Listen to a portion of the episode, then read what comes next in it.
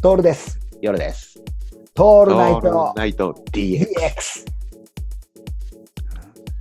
何この間この間さ、ナビの話なんだけどさ、ちょっと稲でさ、ええ行かなきゃいけないお客さんとこがあってね、はい行ったんだよね。初めて行ったんだけど、はいあのー春日公園の春日公園。はい春日公園編なんだよね。うん。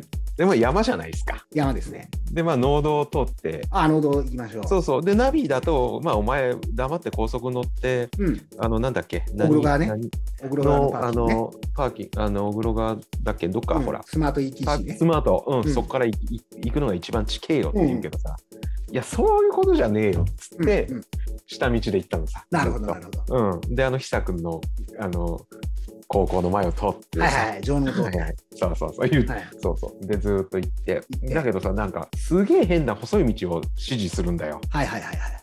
うん、で、そこ道じゃねえだろうってとこ行かされたんだけど、うん。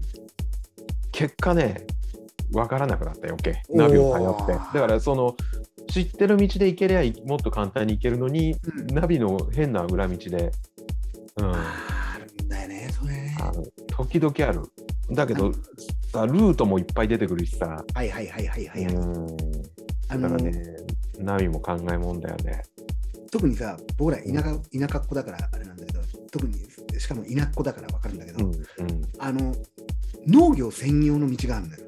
あそう農道ね農道がね。で、農道もあるんだけこどれ、田んぼの中のあぜが道になってるから、 そうだあぜね走れって言われる場合あるんですよ。ああと山のなんかすっげえ細い一本道みたいなとこも行けって今回言わあれたからるねんですよ。あるんです。ああの、るよねなんていうの斜面に道があるみたいなところね。うんそこしかも農農道も3本あるじゃん、稲は。のありますね。